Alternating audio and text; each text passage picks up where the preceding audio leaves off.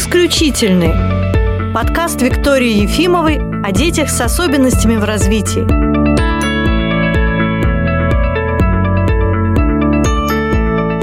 Здравствуйте! Сегодня мы поговорим о транскраниальной микрополяризации. И говорить я буду не одна. Сегодня со мной в студии наша невролог, врач функциональной диагностики, кандидат медицинских наук Ирина Анатольевна Лысова. Добрый день, уважаемые слушатели!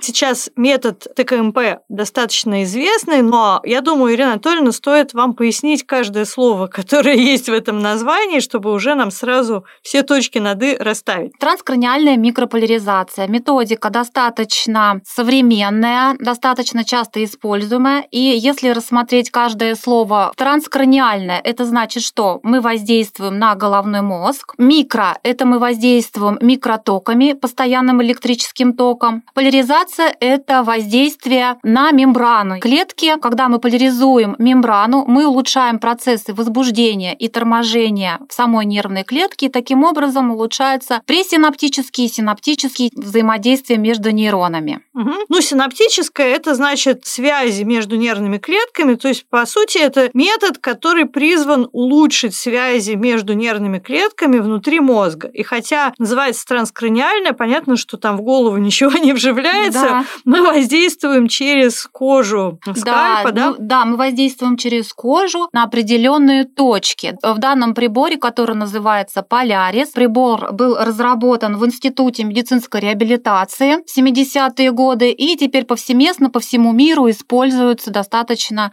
часто. Не только для улучшения умственных способностей, когнитивных, э, речевых и так далее, но и данную методику используют спортсмены. Данная методика называется называться транскраниальная вертебральная стимуляция, то есть идет воздействие на спинной мозг. И спортсмены очень часто перед соревнованиями мирового масштаба, перед Олимпийскими играми также используют очень активно эту методику. Хорошая замена допингу, да, потому, да, потому да, что да. ничего тут тогда выявить в крови невозможно. Да, невозможно. И поэтому они используют достаточно активно и таким образом выигрывают соревнования. Ну, а если мы вернемся к нашим детям, как это происходит? Вот физически? Расскажите. Вот человек никогда не видел, вот приходит ребенок и... Значит, приходит ребенок вместе с родителями. Мы начинаем, конечно, сначала а, смотреть, какая диагностика уже сделана у данного ребенка, какие есть клинические проявления у ребенка, соответственно, знакомимся с жалобами. И уже когда все обстоятельства выяснены, когда мы видим, что на диагностике нет противопоказаний, а основным противопоказанием является нарушение изменения на электроэнцефалограмме. Если мы таких изменений не видим, то такому ребенку мы назначаем транскраниальную микрополяризацию. И как выглядят сами процедуры? Прибор маленький, хороший, переносной, имеет 6 электродиков, которые надеваются под шапочку, и идет воздействие микротоками, то есть постоянным электрическим током. Это не 220 вольт, а это миллиамперы. В данной методике используется мощность до 1 миллиампера. В нашей клинике мы используем до 0,5 миллиампера. А ребенок ощущает что-то во время? Абсолютно нет. Методика абсолютно безболезненная. Единственное, что когда на коже есть какие-то изменения, либо микро травмы, либо трещины какие-то, либо у ребенка экзема, да, то тогда возможно какие-то легкие покалывания и пощипывания. Но с такими изменениями э, на коже головы мы не рекомендуем детям угу. проводить данную процедуру. Ну, кстати, достаточно часто у детей с речевыми нарушениями бывают еще какие-то проблемы с кожей. Это тоже немаловажный момент учесть это. Да, потому что часто бывают и невротические проявления, что является спутником эксудативных различных дерматитов, дерматитов, различных кожных заболеваний, поэтому, конечно, очень часто бывают кожные заболевания у наших детей, и есть пищевые различные нарушения. Ирина Анатольевна, а вы пробовали на себе? Честно говоря, нет, не пробовала. Я все, всю диагностику на себе попробовала, даже диагностику томатиса я на себе попробовала, но, к сожалению, все хочется... Выявились какие-то проблемы? А, да, есть у меня проблемы. Ну, у всех есть проблемы. Вот все методики хорошо бы, да, нам тоже было бы полезно. Да, но на СВП, кстати, кстати, у меня очень хорошие показатели. Я очень долго занималась в музыкальной школе. Фонематических проблем у меня, ну, нет. Это, наверное, правда, и на слух я очень хорошо воспринимаю информацию. Но вот на томатисе надо поработать. А вот Чтобы стало совсем хорошо. Да, вот транскраниальную микрополяризацию, конечно, бы мне очень хотелось, но, к сожалению, нет времени. А скажите, пожалуйста, кому наши врачи назначают транскраниальную микрополяризацию? Ну, во-первых, мы назначаем а, детям с психическими нарушениями, с речевыми нарушениями, дети, которые страдают аутизмом, либо с аутистическим спектром, да, это наши постоянные пациенты. Также это дети с нарушениями зрения и слуха. Кстати, эта методика эффективна при данной патологии. Дети с косоглазием, кстати, угу. очень хорошо поддаются данной методикой и с нейросенсорной тугоухостью. Но вот в своей практике я это делаю очень часто. И динамика достаточно хорошая. А там будут отличаться протокол, места, на которые устанавливаются электроды в зависимости от того, какие проявления и какие трудности есть у ребенка в развитии? Да, протоколы все индивидуально мы составляем, когда уже видим, что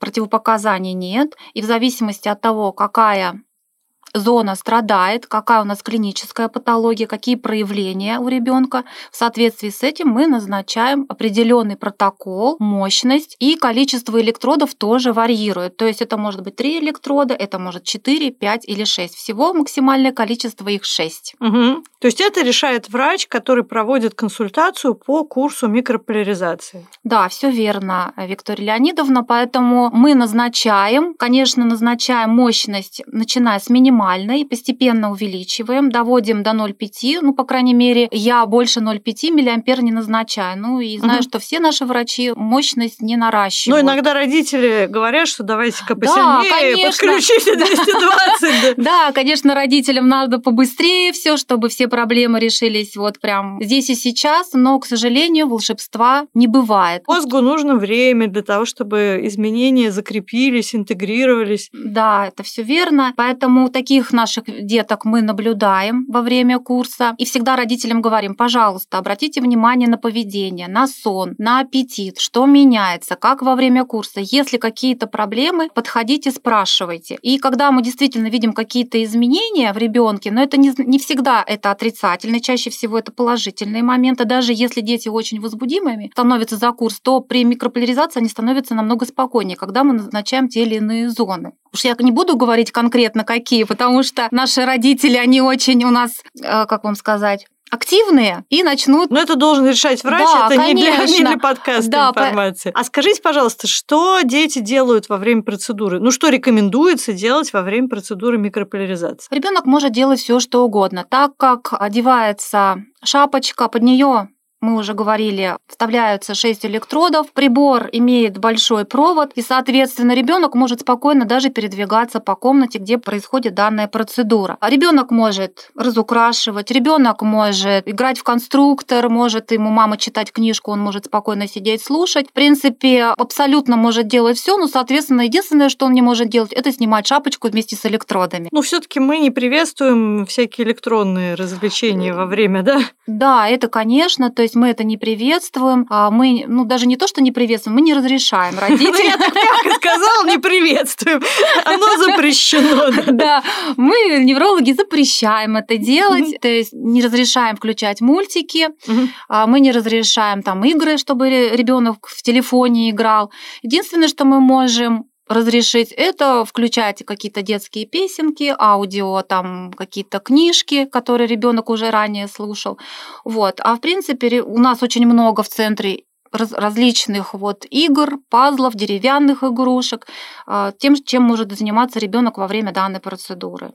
А как, по вашему мнению, лучше проводить курс микрополяризации отдельным курсом или сочетать его с другими методами во время комплексного курса реабилитации? Вот вы же много пациентов видите. Некоторые так, некоторые так. Как эффективнее? Этот момент тоже индивидуален. Некоторые дети очень хорошо переносят микрополяризацию в комплексе. И мы очень часто назначаем даже с аудиостимуляцией по методу Томатиса. Некоторые родители говорят, нам немного ли будет? То есть, ну, когда мы видим на электроэнцефалографии электроэнцефалограмме там задержку электрогенеза, да, или еще какие-то проблемы, и мы видим, что, в принципе, ребенок абсолютно ну, спокойный, хороший, адекватный в плане поведения, мы назначаем вместе с томатисом данную процедуру, и у нас абсолютно все происходит достаточно спокойно данная процедура может использоваться и одна. Ну, между курсами. Между, либо между курсами, либо между курсами мы рекомендуем микрополяризацию 2-3 занятия в нашем центре. Угу. Такое тоже мы приветствуем. Либо это между курсами in time, да, угу. либо это между курсами, когда уже не между первым и вторым курсом томатиса, а между, например, вторым и третьим, когда у нас есть больший перерыв между угу. курсами. Тогда межкурсовой период мы можем использовать его данную методику. И это достаточно эффективно. То есть мозг у нас не перевозбуждается, с одной стороны, когда мы используем, например, его вместе с томатисом, а постепенно мы наращиваем вот работу головного мозга. По моим наблюдениям, родителей можно разделить на два лагеря, ну, тех, которые к нам приходят. Одни хотят побольше всего и за одну единицу времени, а другие очень обеспокоены возможным откатом в результате процедур. Вот было ли на вашей практике, что именно процедура микрополяризации приводила к каким каким-то ну, выраженным негативным последствиям в состоянии ребенка. Вы знаете, на самом деле вот на моей практике такого не было. Может быть, потому что мы используем мощность, не ту, которая в некоторых клиниках используется достаточно высокая. Если мы видим неврологи, что у ребенка происходят какие-то изменения, мы начинаем менять либо схему, да, то есть немножечко воздействовать на другие зоны коры головного мозга, либо второй метод мы уменьшаем мощность на какое-то время, там, на 2-3 дня. Потом мы, когда видим, что ребенок восстанавливается, когда у ребенка все э, психологические моменты, психические приходят в норму, мы опять постепенно начинаем увеличивать э, мощность. И тогда мы можем проводить процедуру не 10 процедур, как это вот принято. Мы иногда проводим транскраниальную микрополяризацию и до 15 дней. То есть по случае. количеству дней тут тоже все очень индивидуально, зависит от состояния ребенка, от режима. И вообще вот этот разговор о том, что нужно быть все время в контакте с доктором, да, а Это не то, важно. что там ничего не рассказывать, а потом сказать, а вот там стало там. Да, вот мы сделали, а вот, угу. а вот мы уезжаем вот с такими-то результатами. Да, тем более, что у всех пациентов на заключении написана электронная почта врача, и с да. ним всегда можно связаться. Почему не все этим пользуются, меня вообще крайне удивляет. И второе, что тоже, что плохое можно сделать, да, просто, например, проходить реабилитацию в одном центре, а вечером ходить еще на какие-то процедуры в другой центр, потом еще еще в какое-нибудь место, и тогда получается и совершенно... причем не говорить неврологу об да, этом, да. да, вот это самый опасный момент, и хотелось бы наших родителей все таки предупредить, что так делать нельзя, потому что когда они делают транскраниальную ту же самую микрополяризацию в другом месте и ходят у нас на занятия, и когда мы это узнаем, я всегда говорю, вы знаете, вы, наверное, сначала сделаете микрополяризацию, а через некоторое время приходите в наш центр, потому что какой эффект будет и как там делают эту методику, ну, мы не знаем. Ну, я помню прекрасную ситуацию, когда логопрогноз еще частично работал отдельно от прогноза. Были пациенты, которые не ходили к неврологу, а приходили к нам на занятия процедуры. Были тоже родители, которые приводили ребенка к нам на интайм, ходили на микрополяризацию в другое место. И на четвертый день курса они прибегают, говорят, у ребенка глаза начали косить от вашего интайма. Угу. Я говорю, хорошо, отказываемся от интайма. Ну, потому что не было никаких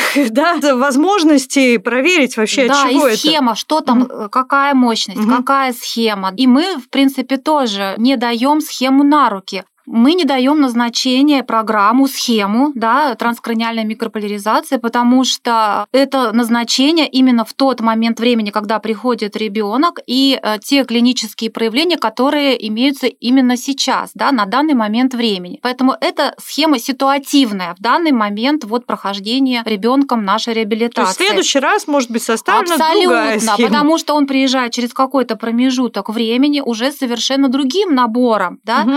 у него появляется появляются новые навыки, он становится более развитым, появляется что-то хорошее, иногда даже что-то плохое появляется, да. Вот, и поэтому мы все эти моменты должны учитывать, когда мы пишем данную схему для ребенка. Ну вот э, вы упомянули о том, что может появиться что-то плохое, и такой давайте момент обсудим, что родители всегда боятся того, что они называют откаты. Да, откаты. Это слово я очень не люблю, потому что считаю, потому что считаю, что откатов их нет, это придумано. На самом деле деле, ну, моя такая теория, что нервная система развивается неравномерно. Она не идет у нас по лестнице в горку, да, а она развивается волнообразно. Таким образом, что мы сначала наращиваем темпы реабилитации, а ребенок активно занимается с логопедом, с дефектологом, с нейропсихологом и так далее, но в какой-то промежуток времени нервная система просто она не справляется, она не готова переработать всю эту информацию. И когда она устает, она говорит, так, стоп, мне нужно отдохнуть. И родителям кажется, что это как раз и тот именно откат. А это не откат, а это пауза, когда головному мозгу следует восстановиться. Сколько она будет восстанавливаться? Иногда недели, иногда две, иногда месяц, иногда три месяца. Но потом все равно начинает она набирать обороты и опять начинает развиваться. И в этот момент самое главное не навредить развитию. Очень грамотно должен подойти и к лечению, и к следующей реабилитации невролог для того, чтобы ребенок в дальнейшем развивался. Ну, я хочу сказать, что часто родители принимают за откат ситуацию, когда ребенок становится менее удобным в поведении. А очень часто я, как педагог, вижу, что это тоже признак его развития, то, что он стал менее удобным. Вот он сидел в углу, ничем не интересовался. Да. Все уже там к этому привыкли, но хотели, чтобы он при этом заговорил, чтобы не просто сидел молча в углу, а разговаривал, да, а вместе с тем, что у него изменилось понимание, у него изменились интересы, он дергает всех окружающих, он везде начинает залезать, он становится более подвижным, более активным, и какие-то другие специалисты, допустим, занимавшиеся с ребенком, они уже там приучили сидеть за столом, да, да. а тут бах,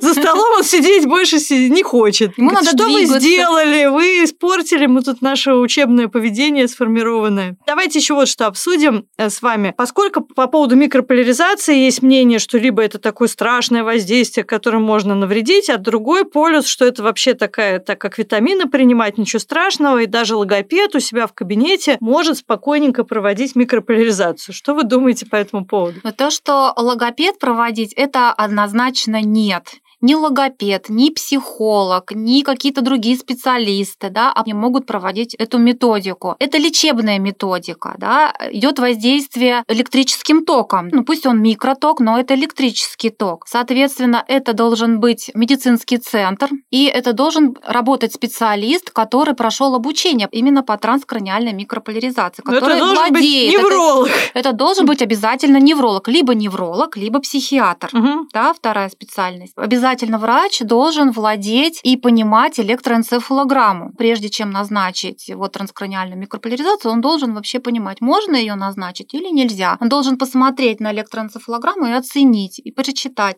может он эту методику. А в большинстве случаев достаточно дневного рутинного ЭЭГ или предпочтительнее длительная запись ночной ЭЭГ-мониторинг? Тут такой вопрос спорный. Если ребенок развивается хорошо, то в принципе, и если никогда на электроэнцефалограмме никогда ничего плохого не было, то в принципе достаточно рутинной электроэнцефалограммы. Но если ребенок у нас развивается с выраженной задержкой речевого, психического развития, то, конечно, рутинной электроэнцефалограммы недостаточно, потому что мы не всегда видим эти изменения. Поэтому мы рекомендуем всегда делать ночной видеомониторинг. Если произошел откат особенно. Если произошел откат, уважаемые родители, то обязательно нужно делать ночной видеомониторинг. И по длительности конечно, лучше это, если вы делаете первый раз, это 8 часов. Если вы уже делаете повторно и ранее были какие-то изменения на электроэнцефалограмме, то это 3 часа. Но опять это решает ваш лечащий доктор-невролог. А скажите, пожалуйста, возрастной диапазон, с какого возраста показаны эти процедуры? Ну и до какого? До какого, я так понимаю, до, до бесконечности?